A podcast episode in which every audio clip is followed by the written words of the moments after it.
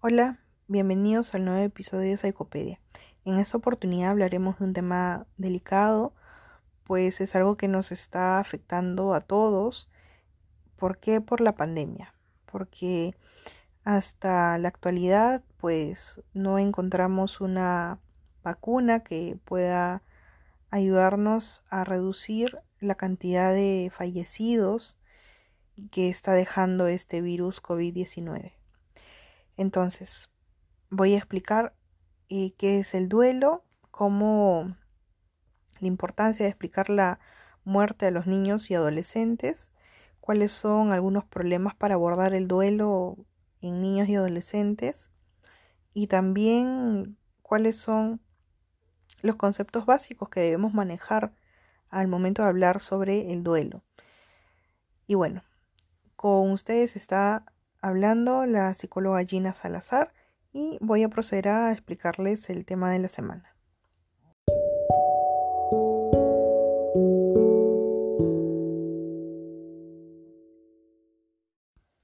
¿Qué es el duelo? El duelo es un proceso de adaptación normal que sigue a la pérdida de un ser querido. Cada persona, y eso es bastante importante, ojo, cada persona presenta variaciones al momento de atravesarla. No hay un, unos pasos a seguir, no hay una lista que debemos ir eh, llenando y luego tachando. Esto es depende de cada persona, cómo es que cada persona puede afrontar esa situación tan difícil. Como es un proceso único y normal, tiene un proceso bastante privado para cada uno y dinámico porque no solamente esperamos que pase, sino existen altibajos, existen puntos elevados como puntos bajos. Entonces, eso va a implicar trabajo personal donde se aprendan recursos y habilidades. ¿Por qué? Porque vamos a aceptar la realidad de la muerte, vamos a trabajar nuestras emociones asociadas.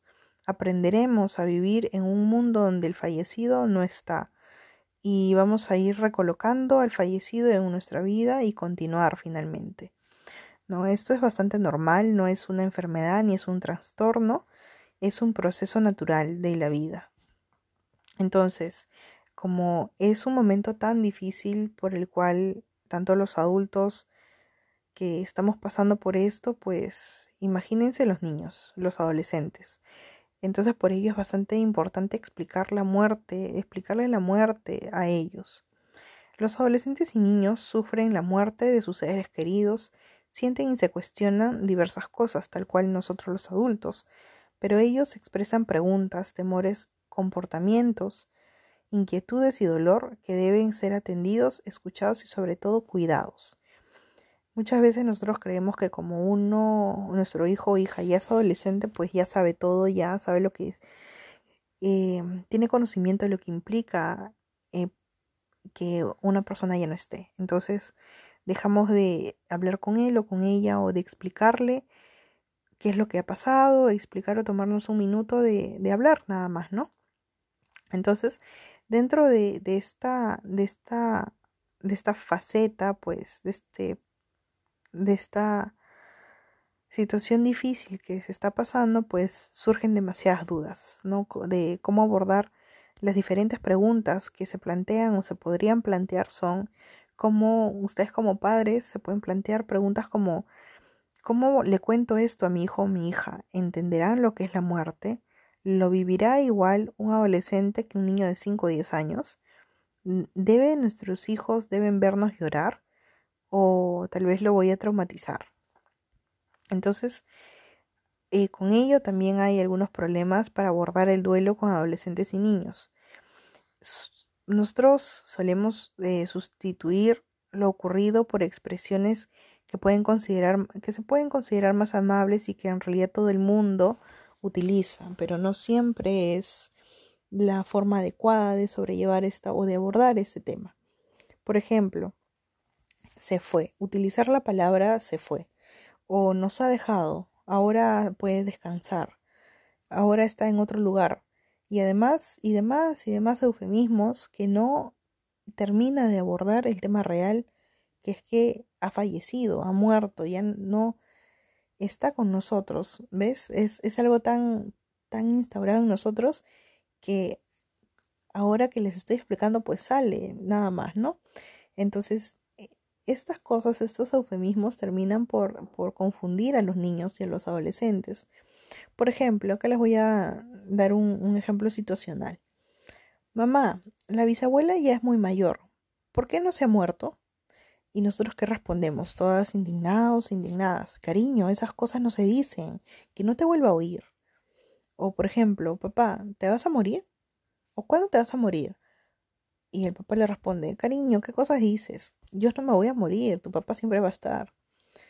Luego, mamá, la abuelita de Juan se ha muerto. ¿Cuándo se va a morir la abuelita de Julio?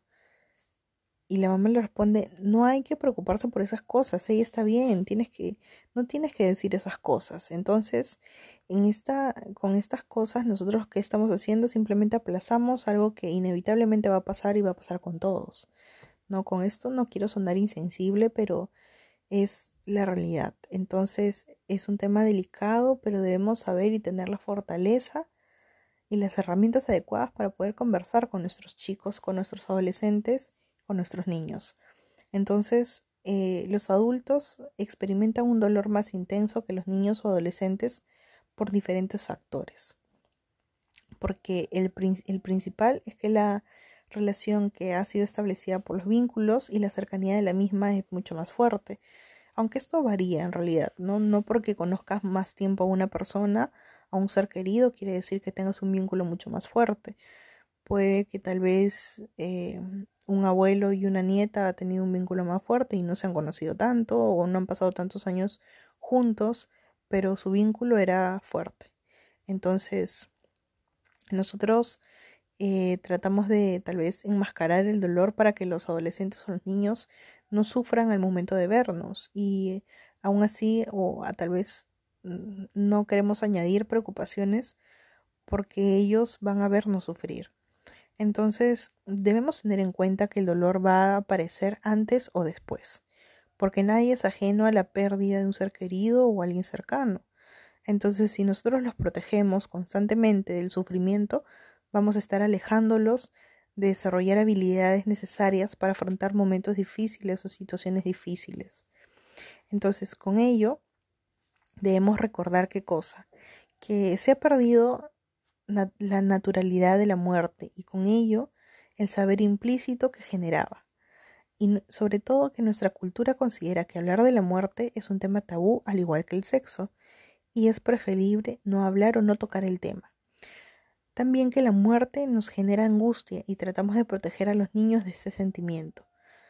El instinto de protección nos lleva a alejar a los menores del sufrimiento, de los menores y de este modo se impide que desarrollen habilidades de afrontamiento. Nosotros pues creemos que vivimos en una vida alejada del sufrimiento y tenemos que ser felices por siempre. ¿Qué más quisiéramos nosotros ser felices por siempre? No sufrir ni, ni sentir tan, tan mal o sentir la pérdida de un ser querido, ¿no? Pero es algo de la vida, es algo natural y es, es por algo que todos vamos a pasar en algún momento. Entonces, eh, al momento también de lo que ocurre, podemos transmitir metas irreales con mensajes como de si quieres puedes, dándole a entender que todo está o estará a su alcance. Entonces, y eso no es así necesariamente, ¿no? Le damos como metas irreales, no todo siempre va a poder lograrlo, que, ok, se puede se puede esforzar muchísimo, puede dar su mil por ciento, pero tal vez no lo logre. Entonces, estamos creando expectativas falsas. Dentro también de las instituciones educativas no hay un mensaje claro y explícito sobre el ciclo de la vida por el tabú que existe dentro de la comunidad. Entonces es algo que tal vez algunos padres, no a todos, ojo, algunos padres eh, sienten que tal vez el colegio no puede hablar sobre esos temas o no le puede decir a su hijo o a su hija que, que todas las personas se mueren o algunas pasan por, por pues, por algunos procesos que, que no, tal vez de acuerdo a la religión puede ser que no se consideren de esa manera. Entonces evitan o cortan la oportunidad del adolescente o del niño de aprender sobre lo que es la muerte y sobre cómo sobrellevar un duelo. Entonces debemos considerar que los adolescentes saben eh, todo, pero no necesariamente lo saben de manera correcta. Entonces no generalicemos ni, ni, ni pensemos que porque son adolescentes y son más grandes, saben ya y manejan la información como adultos y que no es necesario explicarles. Ellos también sufren y tienen muchas preguntas sobre cómo, sobre cómo sobrellevar este nueva, esta nueva etapa de su vida sin el familiar o sin el ser querido porque ha fallecido. Entonces, para ello nosotros debemos tener conceptos básicos que debemos manejar. Se los voy a explicar a continuación.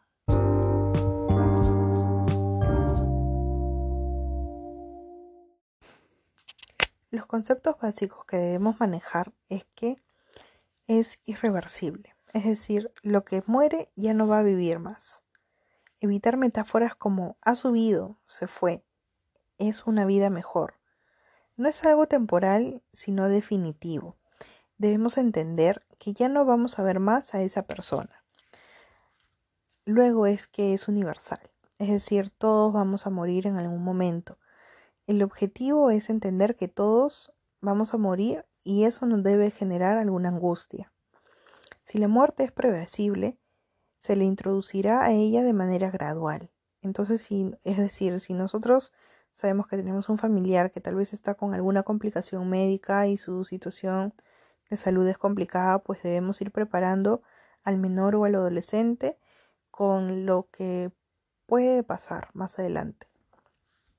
Y sobre todo, Toda muerte tiene una causa, ese es otro concepto básico, pues pueden ser físicas y hay que explicarlas.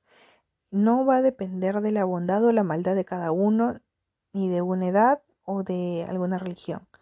Esto pues evita también explicaciones que no mencionen causas como, por ejemplo, ya se fue, ya no está más, tranquilo, tú no tienes por qué saber más cosas sobre el por qué ya no está tu abuelito tu abuelita. ¿No? Entonces no, no damos la información clara. Pero a raíz de eso también van a surgir preguntas frecuentes sobre la muerte y les voy a explicar cuáles son esas preguntas frecuentes en función a la edad.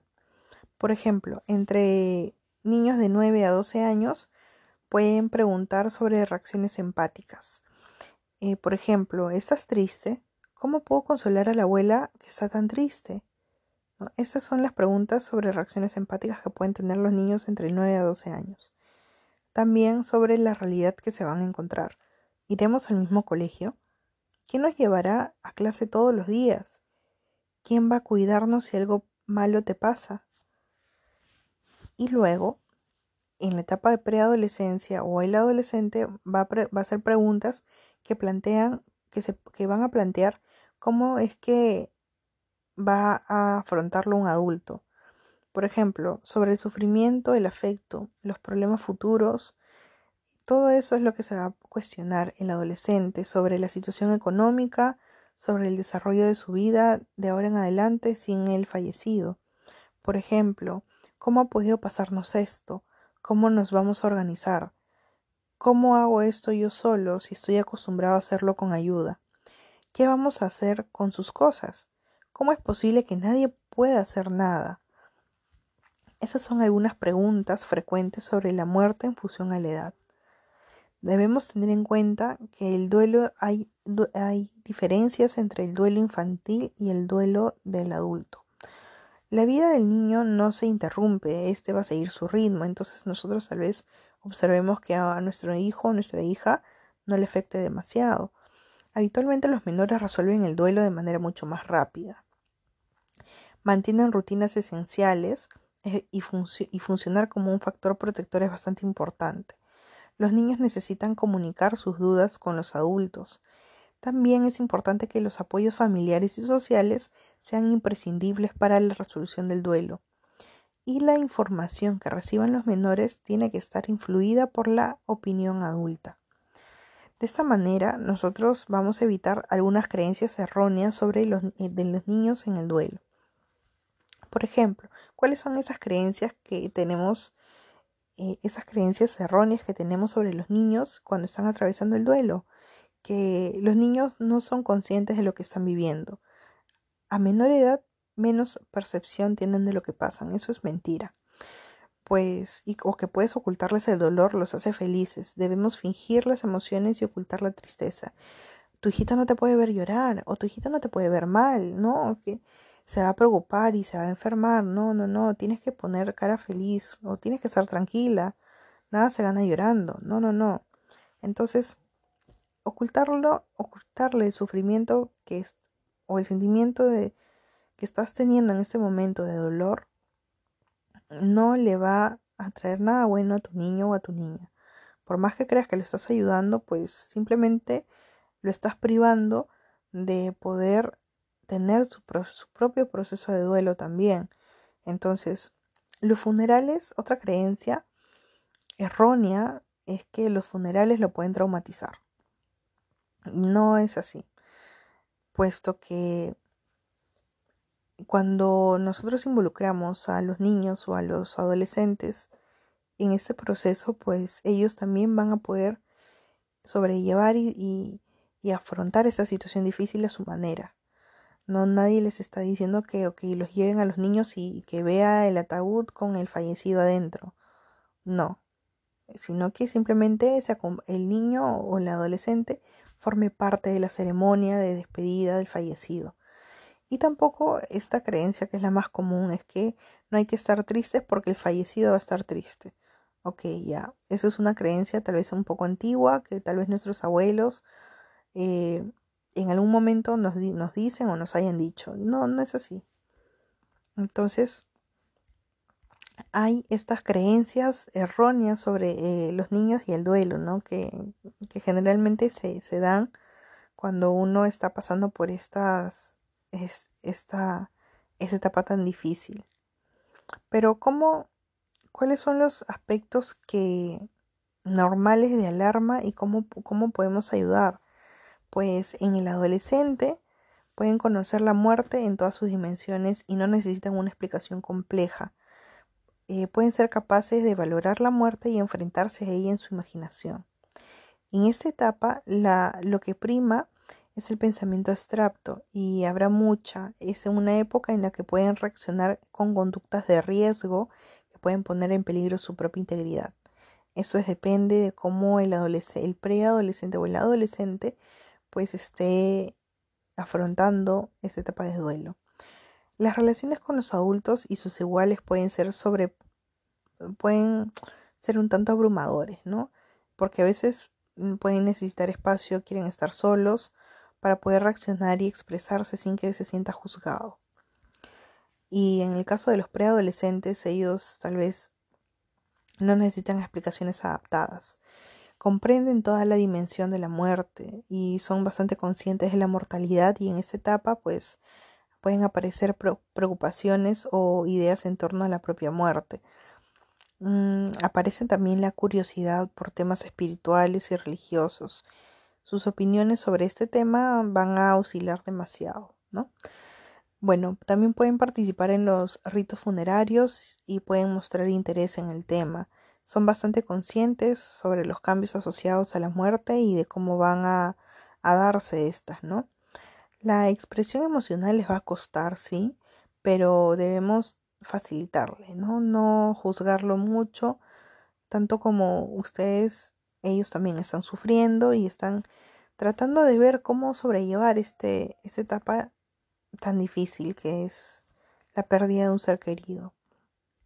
Entonces, eso es lo que debemos tener en cuenta sobre el duelo durante esta, este periodo de, confinamiento que tenemos, este periodo de, que tenemos que, que sobrellevar con este virus. Y bueno, este es el tema de la semana, este es el nuevo episodio. Conmigo será hasta el próximo episodio, hasta nuestro nuevo tema. Les ha hablado la psicóloga Gina Salazar y conmigo será hasta la próxima.